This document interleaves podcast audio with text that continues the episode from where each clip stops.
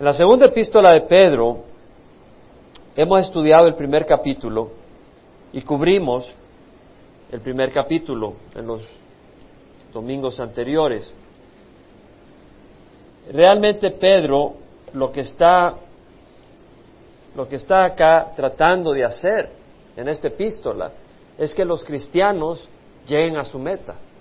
Eso es lo que dice. Él, él dice, sed diligentes para hacer firme vuestro llamado y elección de parte de Dios. Porque mientras hagáis estas cosas nunca tropezaréis. Y ya hablamos de, qué cosas está hablando Pedro. Pedro nos da a conocer varias cosas, nos da a conocer de que todo lo que necesitamos para la vida y la piedad, eh, Dios nos lo ha concedido por su divino poder. Y que para escapar de la corrupción del mundo, por medio de la concupiscencia, nos dice, haced todo lo posible para añadir, obrad diligentemente para añadir a vuestra fe virtud, a la virtud, conocimiento, al conocimiento, dominio propio, al dominio propio, perseverancia, a la perseverancia, piedad, a la piedad, afecto fraternal y al afecto fraternal, amor. Nos dice estas cosas que debemos de hacer de nuestra parte para, para tener ese camino sólido, llegar a la meta. Y Pedro dice, yo voy a hacer todo lo posible para recordarles estas cosas, para que ustedes lleguen. O sea, el deseo de Pedro es que lleguemos. Y luego nos habla de su autoridad, dice, hey, cuando os dimos a conocer el poder y la venida de nuestro Señor, no seguimos fábulas ingeniosamente inventadas, sino que fuimos testigos oculares de su eh, majestad. Porque cuando estábamos en el Monte Santo oímos la majestad divina declarar, este es mi Hijo amado en quien me he complacido. Y Pedro nos comparte eh, cómo él tuvo esa experiencia, que no son cuentos de maricastaña, no son ideas de, de grupos que tratan de establecer métodos espirituales, religiosos, inventos del hombre, adivinación de hombres. Dice, no, nosotros estuvimos ahí, nosotros hemos visto al Hijo de Dios y hemos oído su palabra y el mensaje que les compartimos es real. Y de hecho el Padre dijo, este es mi Hijo amado y quien me he complacido. La palabra de Dios les estamos compartiendo. Y Pedro dice, tenemos la palabra profética más segura, a la cual haces bien en prestar atención, como una lámpara que brilla en un lugar oscuro, hasta que el lucero de la mañana aparezca en vuestros corazones. Entonces debemos de prestar atención a la palabra de Dios no a cuentos, no a ideas y cosas, pero a la palabra de Dios. Y nos dice, ninguna profecía es asunto de interpretación personal, porque dice, ninguna profecía fue dada jamás por un acto de voluntad humana, sino que hombres inspirados por el Espíritu Santo hablaron de parte de Dios. Las escrituras es la palabra de Dios. Y ahora Pedro nos ha hablado de la necesidad de llegar a la meta y que lleguemos bien, triunfantes. Entonces Pedro ahora dice algo muy importante, porque hay algo que puede obstaculizarnos el llegar a la meta, algo que puede estropearnos y pararnos para llegar a la meta, y son los falsos profetas. Y lo dice, se levantarán, dice, pero, o sea, dice, tenemos la palabra profética más segura, tenemos la palabra profética, pero hablando de profetas, dicho sea de paso, van a haber falsos profetas. ¿Cómo saben que yo no soy un falso profeta? ¿Cómo sabemos que alguien es un profeta verdadero o un falso profeta? Porque van a haber falsos profetas. Ya es tiempo de no poner la fe en hombres. Pues si usted está acá y usted puso la fe en mí, no le va a ir bien. Si la pone Jesucristo, estamos bien. Ahora yo te garantizo, Dios es mi testigo, que estamos enseñando la palabra del Señor. Pero muchos dirán lo mismo. ¿Y cómo sabes que todos realmente enseñan la palabra de Dios? Porque hay falsos profetas. Entonces dice, se levantarán, perdón, se levantaron falsos profetas entre el pueblo, así como también habrá falsos maestros entre vosotros los cuales encubiertamente introducirán herejías destructoras, negando incluso al Señor que los compró, trayendo sobre sí una destrucción repentina. Entonces Pedro nos dice, se levantaron falsos profetas. En el Antiguo Testamento se levantaron falsos profetas. Dios envió profetas, pero también hubieron falsos profetas que desviaron al pueblo. Se levantaron falsos profetas, así como se levantarán falsos maestros entre vosotros. ¿Cómo sabéis cuando un maestro es verdadero o falso? Y dice, los cuales encubiertamente introducirán herejías destructoras, sigilosamente, astutamente, muy poco perceptiblemente. Es lo que nos está queriendo decir que una manera deslizante se va entrando hasta que ya estás atrapado en la mentira. Ni te diste cuenta y de repente estás hecho bola y engañado. Y vamos a ver cómo ha ocurrido en la historia. Cómo muchos ahora están atrapados en... Habían empezado bien, pero están atrapados en doctrinas falsas. En, en Jeremías 23, en los días de Jeremías, habían falsos profetas. Habían, ahora, la palabra en griego es pseudo profetes. ¿Puede decirlo? ¿Pseudo? ¿Han oído hablar la palabra seudónimo? ¿Quién ha oído hablar la palabra seudónimo? La palabra seudónimo es cuando a veces alguien escribe un poema o escribe algún artículo en los periódicos y en vez de usar su propio nombre usa un seudónimo. Por ejemplo, si yo quiero escribirle un artículo, por ejemplo, y no quiero que sepan que soy yo, pondría eh, Pepe, Pepe Pepino o algo así. Ya, dice, entonces ya no dicen Jaime Simán, sino Pepe Pepino, no saben quién lo está escribiendo. De esa manera no hay represalia o lo que sea. Pero la palabra pseudo quiere decir falso, en lugar de lo verdadero. Y seudónimo, o sea, un nombre falso, o sea, que uno está usando un nombre para encubrir la realidad. Y profeta es alguien que es un profeta, es decir, un profeta es alguien que habla de parte de Dios, es decir, no que viene y dice voy a hablar de parte de Dios, sino que recibe mensaje de Dios para darle al pueblo. Pero un pseudo profeta o un profeta falso es alguien que Dios no le está hablando, pero él se toma el lugar de ser un profeta de Dios y habla como que si es profeta de Dios y da un mensaje, pero no viene de Dios. Ese es un pseudo profeta, un falso profeta. Entonces vamos a ver de que hay falsos profetas y lo hubieron. Ahora hay profecías en, en los tiempos actuales. Por eso es importante entender que hay unas que son falsas y tenemos que poder entender esta realidad. Entonces acá Jeremías es usado por el Señor y dice, así dice Jehová de los ejércitos, no escuchéis las palabras de los profetas que os profetizan ellos os conducen hacia lo vano. Hermano, este es un don del Espíritu y ahí se revuelca.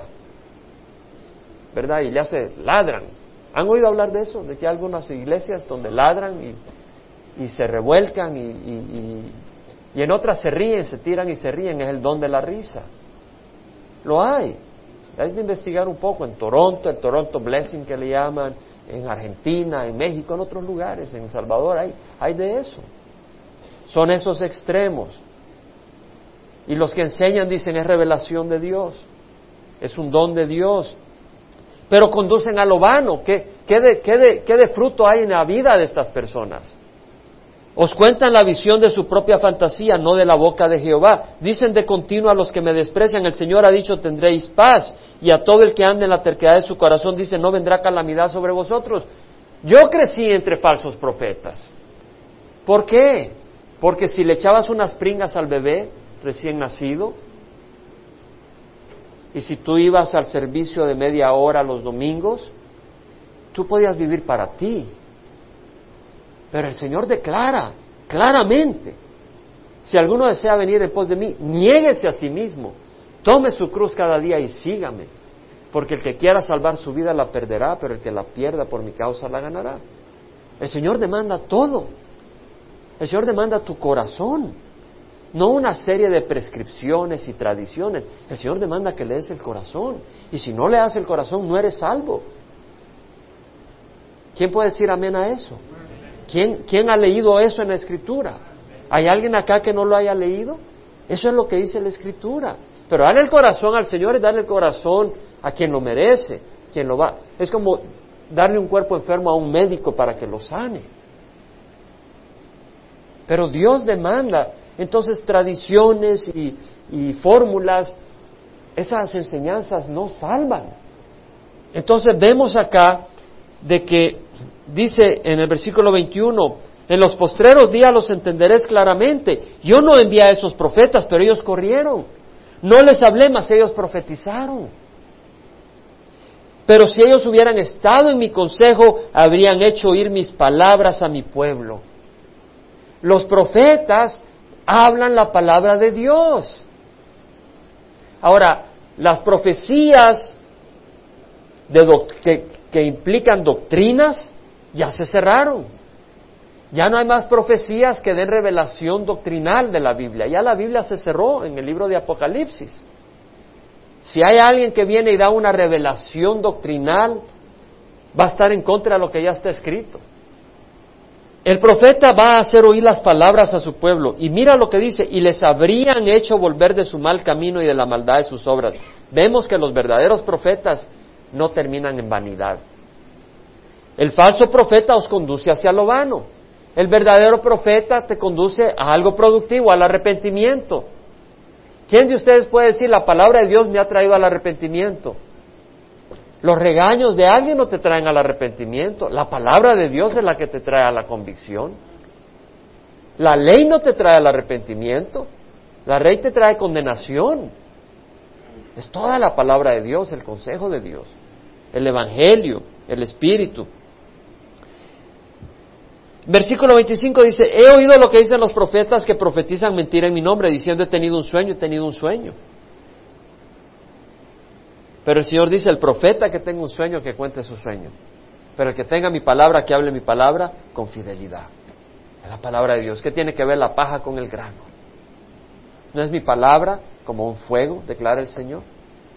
Derrite, quema la paja como un martillo que despedaza la roca. La, palabra del Señor es poderosa para quebrar el corazón más duro. Estoy contra los profetas, declara Jehová, que se roban mis palabras, con los que dicen, declara Jehová, declaran sueños falsos, hacen errar a mi pueblo con sus mentiras y sus presunciones cuando yo no los envié ni les di órdenes ni son de provecho alguno para este pueblo. Veamos lo que ha hecho la religión en México antes de que llegara el Evangelio.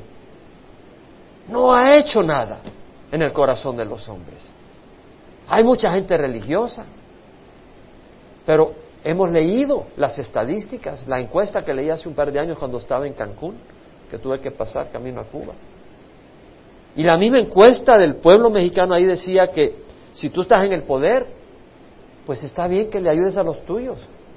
Cuando está diciendo que le ayudas a los tuyos es que hagas favores con lo que estás recibiendo del acceso al poder. Eso es corrupción. Tú no estás en el poder para salir tú ventajado. Tú estás en el poder del gobierno para servir. La religión no ha hecho nada. Es el Evangelio el que puede cambiar el corazón. Y así en otros países. Es el Evangelio el que puede cambiar. Hay falsos profetas, hubieron falsos profetas, pero eso no quiere decir que no hay profecías verdaderas. En Efesios 4, porque oía a alguien que me decía que en cierta iglesia no dicen el pastor, porque no reconocen que hayan pastores, dice, hay un solo pastor, Jesucristo. Yo estoy convencido que hay un pastor sobre todos los pastores, que es Jesucristo. Pero Jesucristo mismo ha enviado pastores. La Biblia lo dice. Pablo lo dijo. Por eso puedo decirlo yo, porque aquí no me interesa inventar nada. Yo no voy a decir algo que yo no, tengo tiempo para estar inventando cosas. Pero en Efesios 4, versículo 11, Pablo dice, guiado por el Espíritu Santo, que Dios dio a algunos el ser apóstoles, los primeros apóstoles, a otros profetas, a otros evangelistas, a otros pastores y maestros, o sea, pastores que son maestros. Un pastor debe enseñar la palabra de Dios, porque no dice otros pastores y otros maestros. Dice pastores y maestros.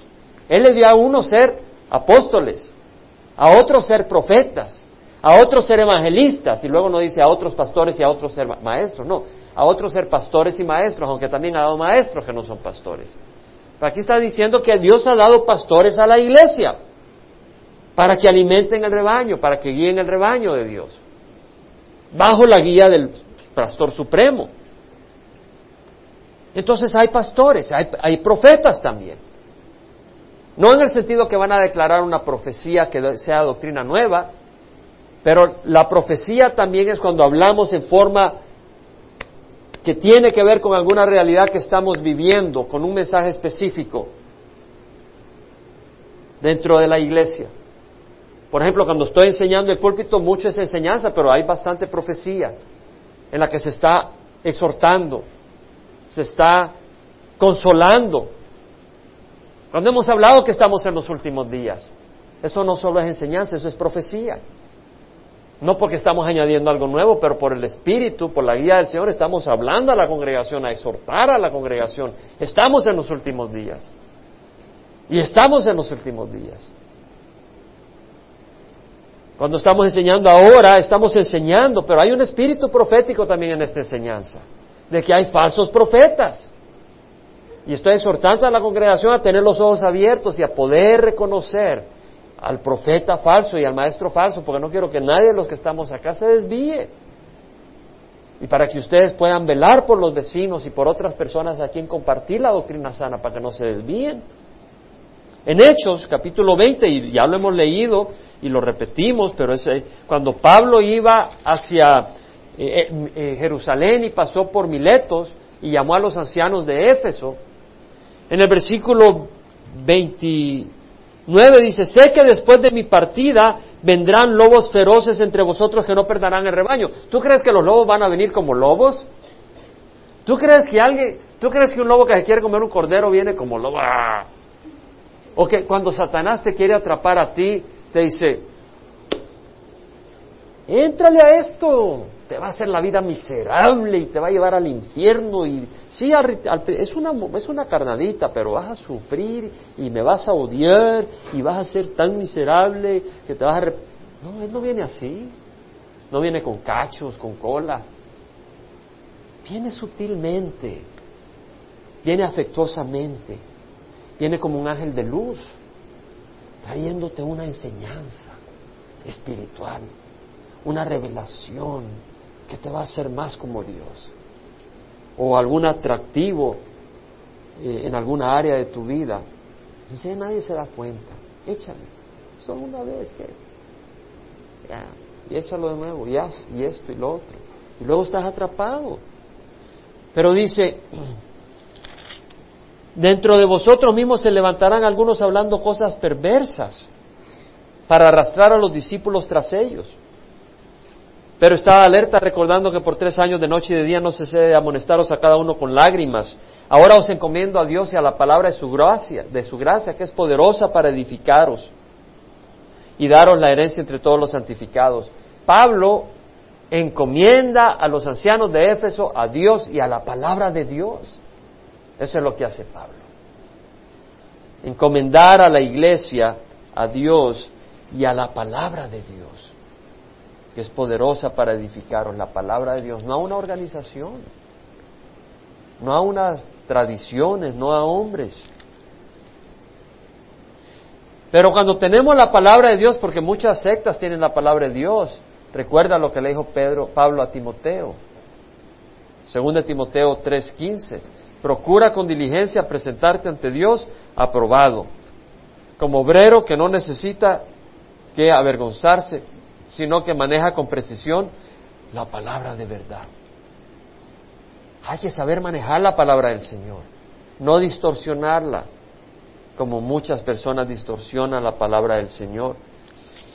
Si tú vas a Colosenses 2, 18 al 23, Pablo nos dijo, nadie os defraude de vuestro premio deleitándose en la humillación de sí mismo, en la adoración de los ángeles, basándose en visiones que ha visto, hinchado sin causa por su mente carnal, pero no agarrándose de la cabeza, que es Cristo.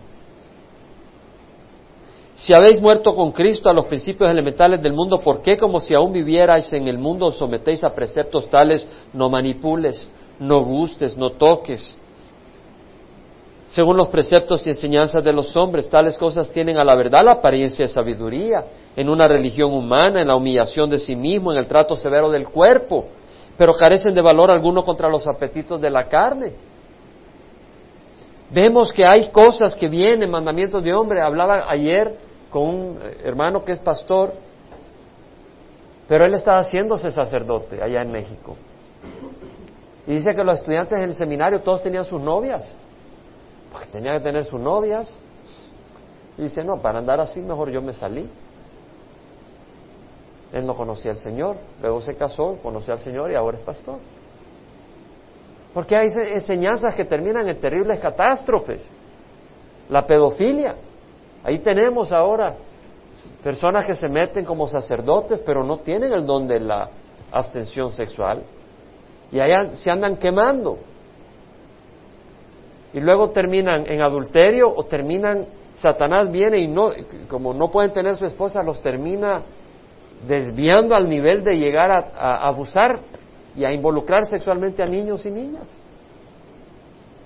Es un desastre con apariencia de algo bueno, empezó.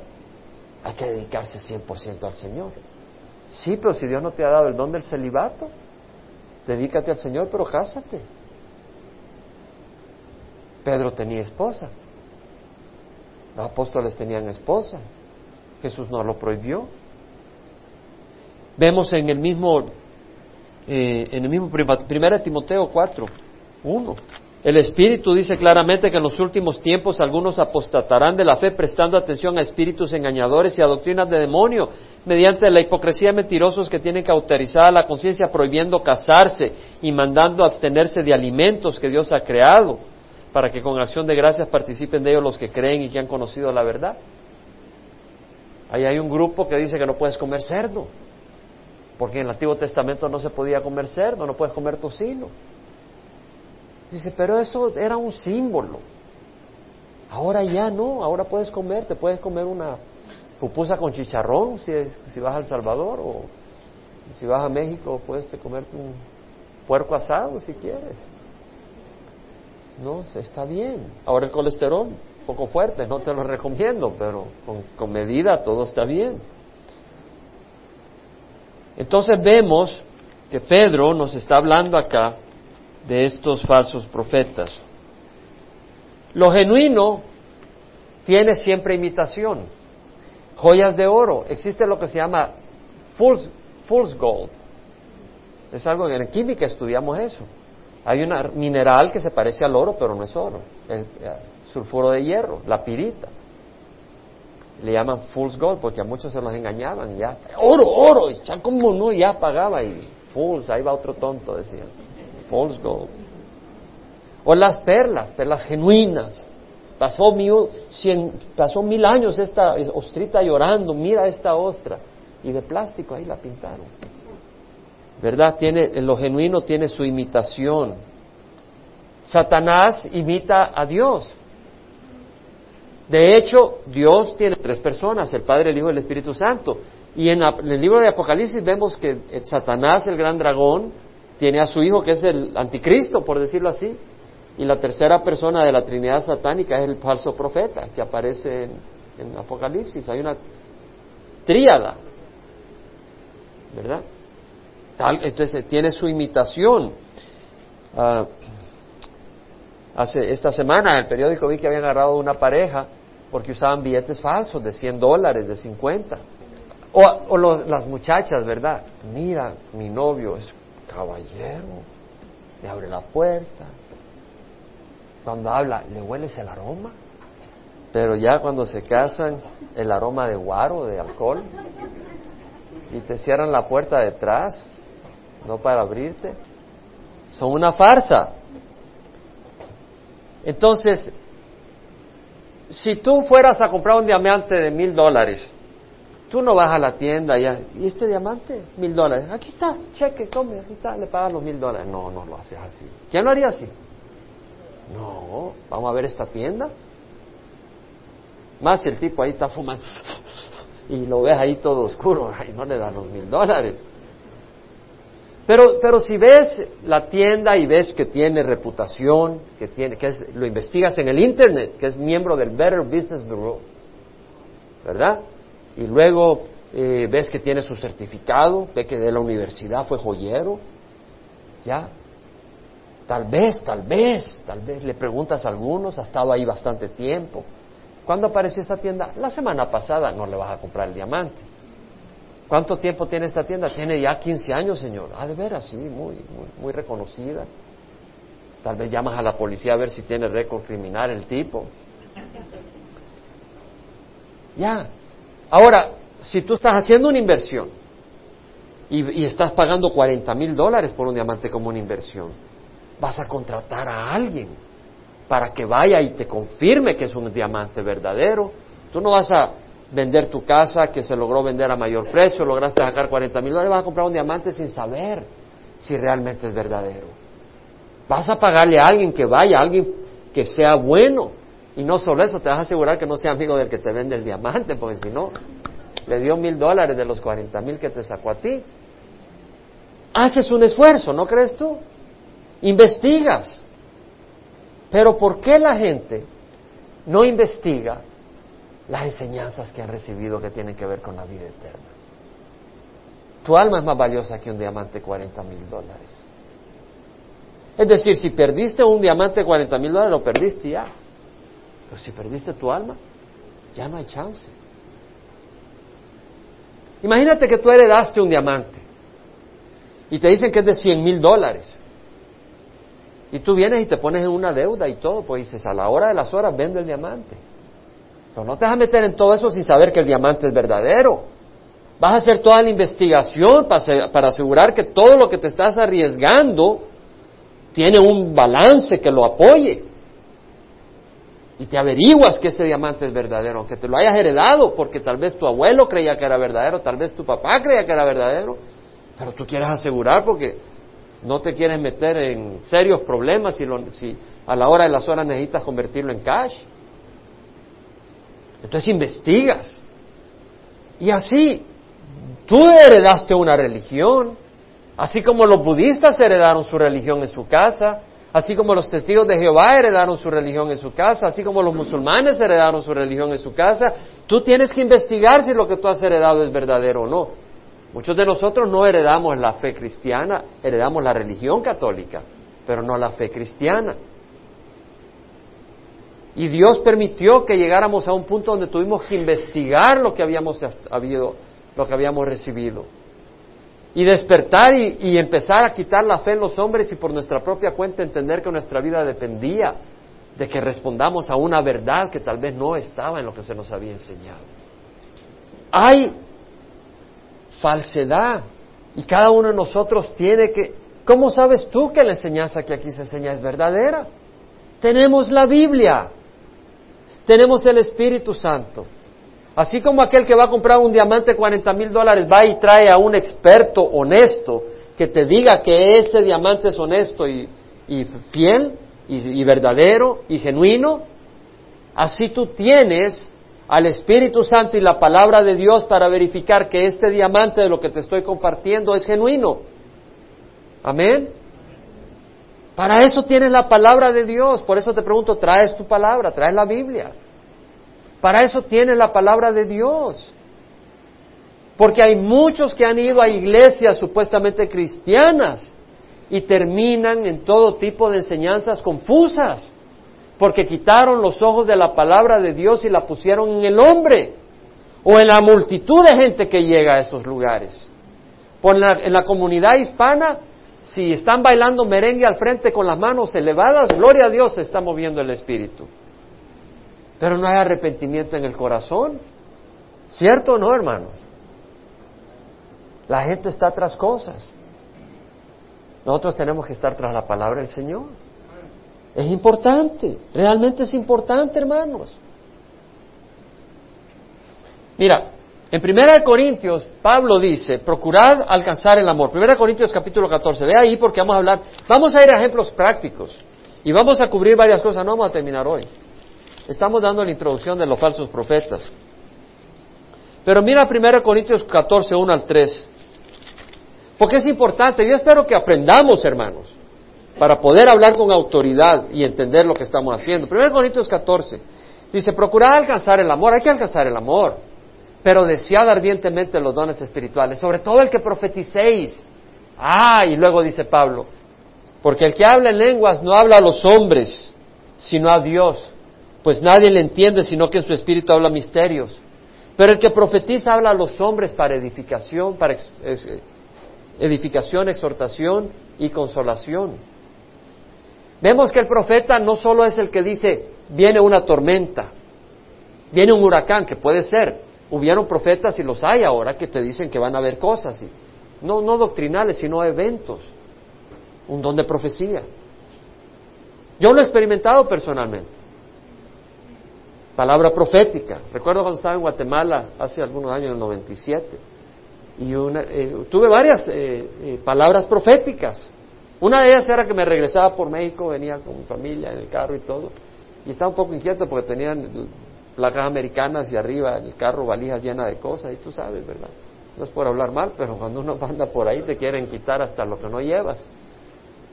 Y el pastor me oró y oró y cuando estaba orando conmigo empezó a profetizar. Dijo, no te preocupes que las fronteras se abren para ti. Y fue así, fue así. La única vez que me paró un policía en México fue para decirme que me había equivocado de dirección, que era para la izquierda que tenía que cruzar. Se le ocurrió que iba para Estados Unidos y no para por allá. Y cuando me paró dije, híjole, ya me quedé sin nada. Pero no para decirme, perdone, perdone, pues ustedes saben, mi brother, no me hayan mal pensado. Entonces vemos de que eh, existe eso como profecía, pero también existe para edificar, exhortar y enseñar. Y aquí hay un elemento profético, estamos exhortando, hermanos, que estamos en tiempos malos. Vamos a, vamos a ver unos ejemplos que se van a, asustar, hermanos. Y algunos que ustedes tal vez, uno se duerme en lo que está pasando. Pero estamos rodeados de falsos profetas y falsos maestros. Y si tú no te cuidas, tus hijos van a andar equivocados o tú mismo vas a caer. Tenemos que estar firmes. Vamos a hablar sobre lenguas. Vamos a hablar del don de lenguas. El que habla en lenguas a sí mismo se edifica. ¿Qué está diciendo?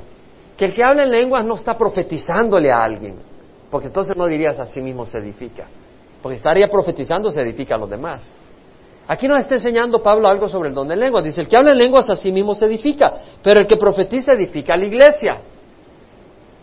Yo quisiera que todos hablaran en lenguas.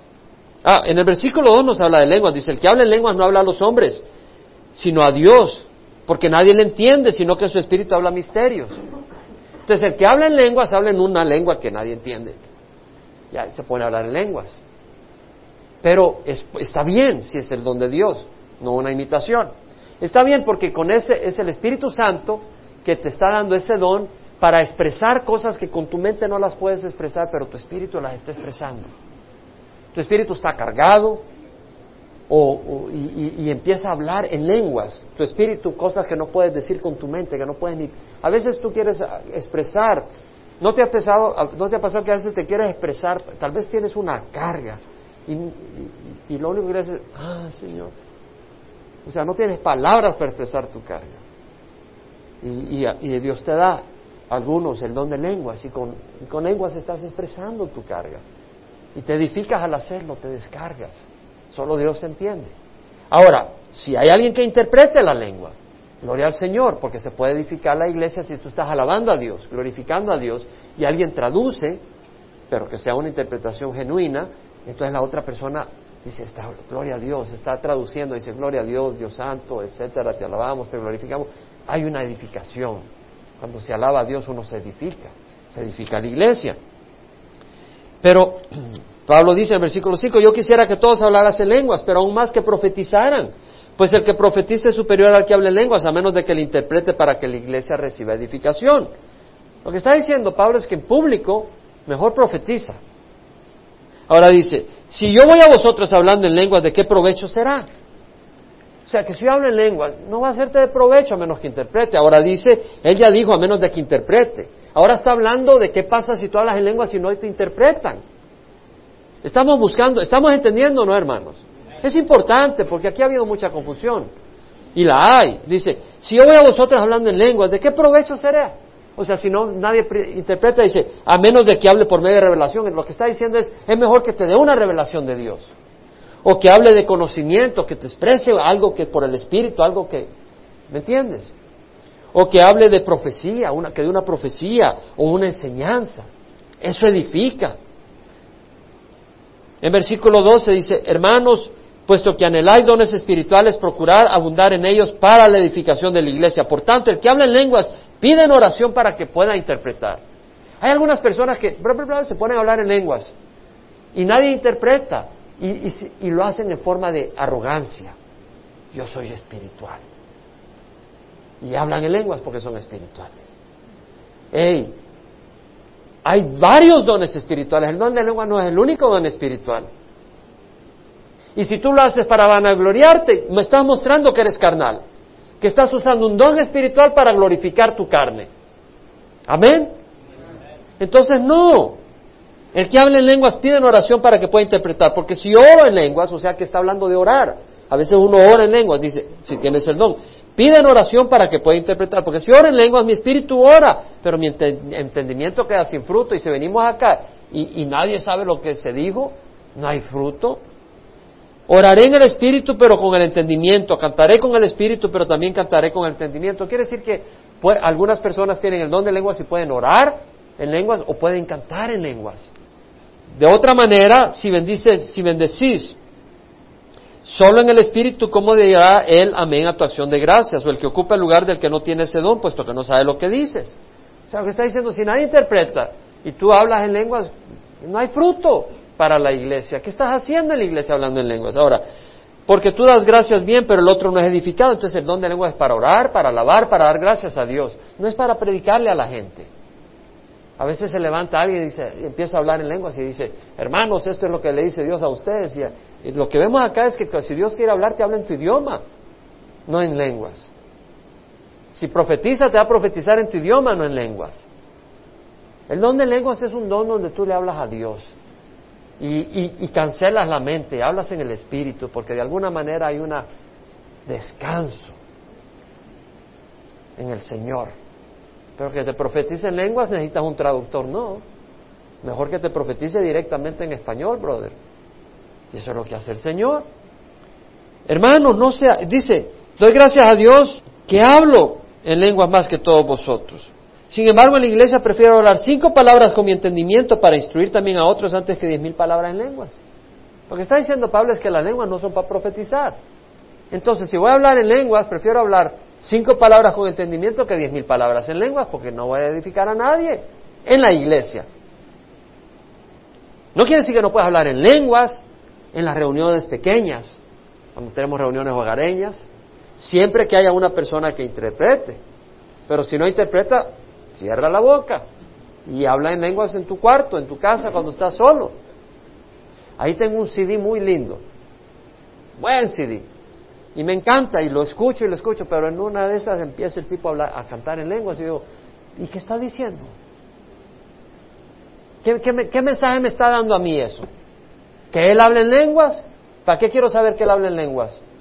¿Cómo me edifica eso a mí? ¿No me hace ni cosquilla?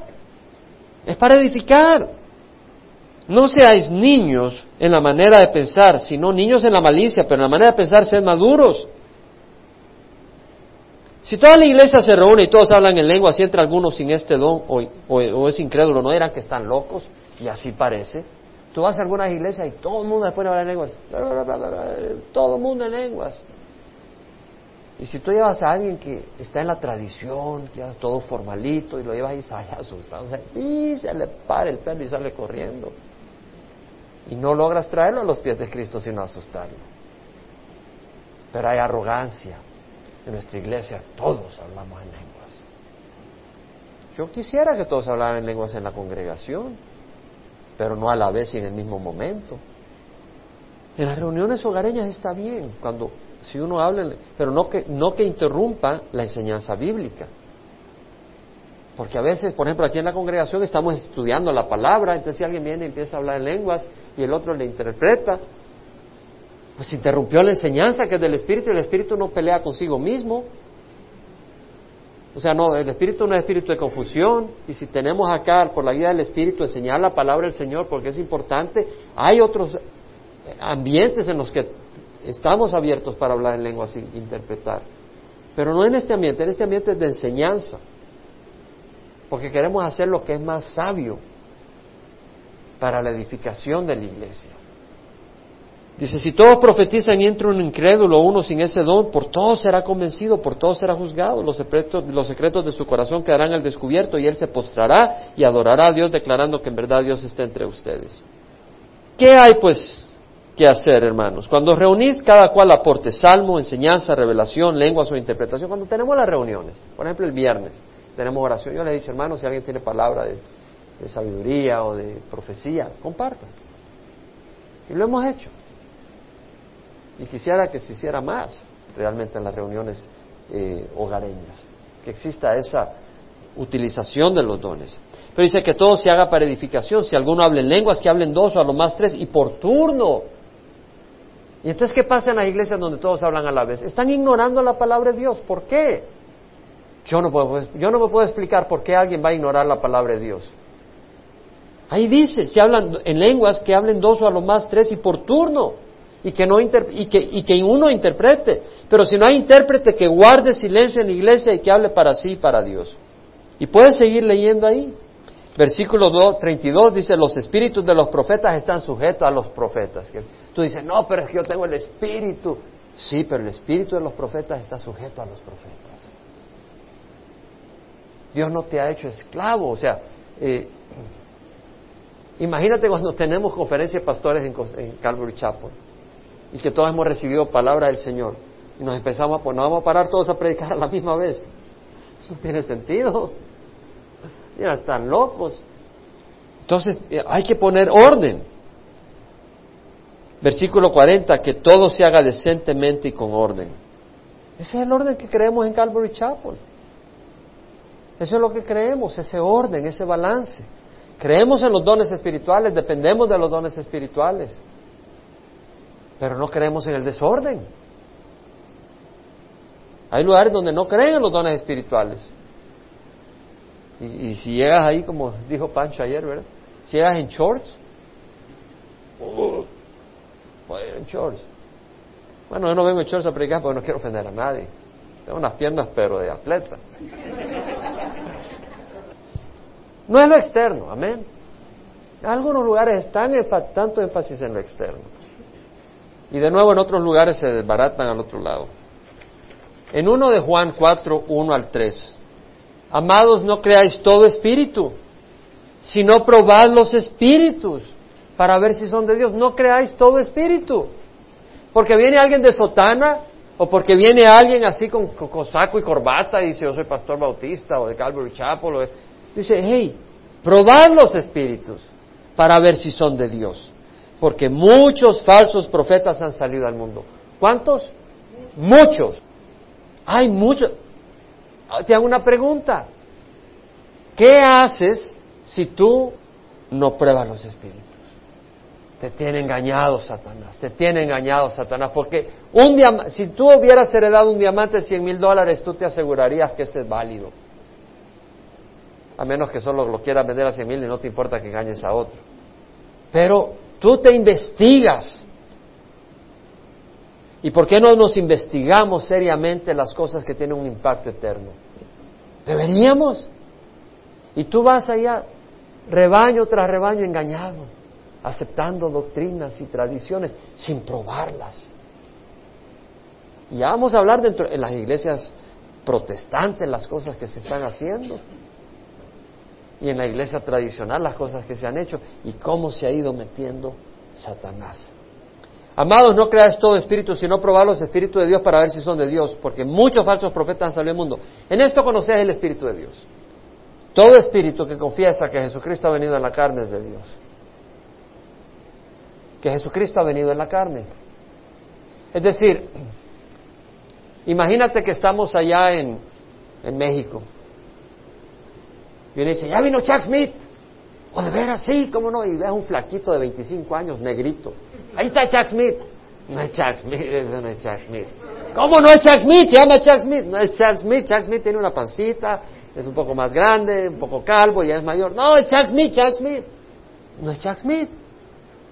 Y ya tú vienes y aprendes todo lo que te dice. Ya te vienes para acá. Un día te vienes a Costamesa y dices, yo soy amigo de Chuck Smith. ¿De veras? Sí, él es jovencito, negrito, pelón. No, no, pero no tiene mucho pelo, bigotón, esto y lo otro. No, ese no es Chuck Smith. Vete de aquí, no nos engañes. Y muchos dicen, conocí a Jesús, conocí a Jesús, soy amigo de Jesús y al cielo. No, ese no es Jesús. Ese no es Jesús. Ese no es Jesús. Aquí no puedes entrar. El Jesús verdadero es el Hijo del Dios vivo. El Jesús verdadero es Dios viviente. No es un arcángel. No, pues era un arcángel. Y... No, tú estabas hablando con otro espíritu, no con Jesús. Porque el verdadero Jesús es Dios. ¿Cómo lo sé? Ahí está. Primera de Juan 5, 11 al 12.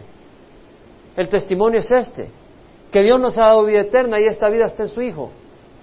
El que tiene al Hijo tiene la vida, el que no tiene al Hijo no tiene la vida. Ahora, ¿cómo puede María, Juan, yo, Luisa, Chuck Smith, Pancho Juárez, Bob Coy en Florida, tener a Cristo a la vez? A menos que sea Dios. Porque el único que puede estar en todas partes a la vez solo es Dios. Nos habla la palabra. Dios nos ha dado vida y esta vida está en su Hijo.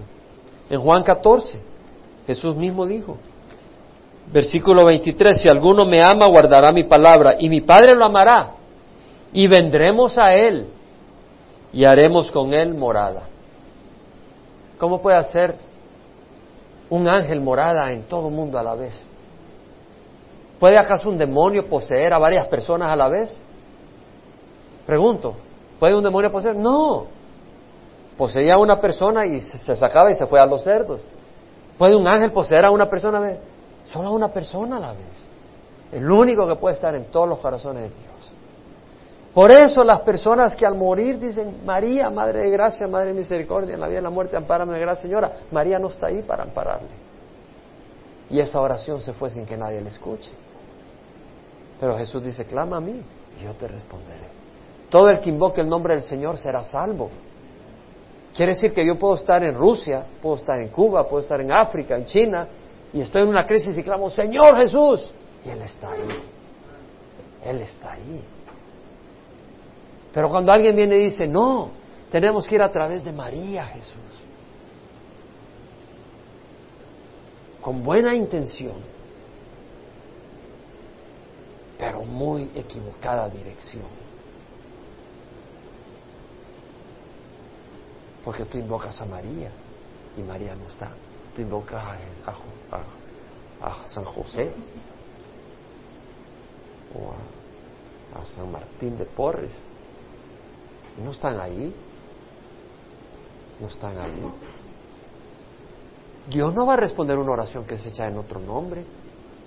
Enséñame en la Biblia donde dice que si tú le oras a María, Dios te va a responder.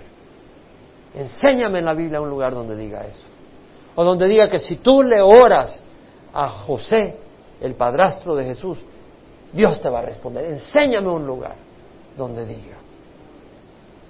De hecho, la Biblia nos dice, no consultéis con los muertos.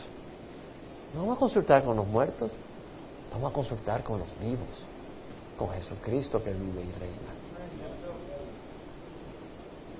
Entonces, la próxima semana vamos a, cubrir varias de estas eh, mentiras que se han infiltrado y exponerlas.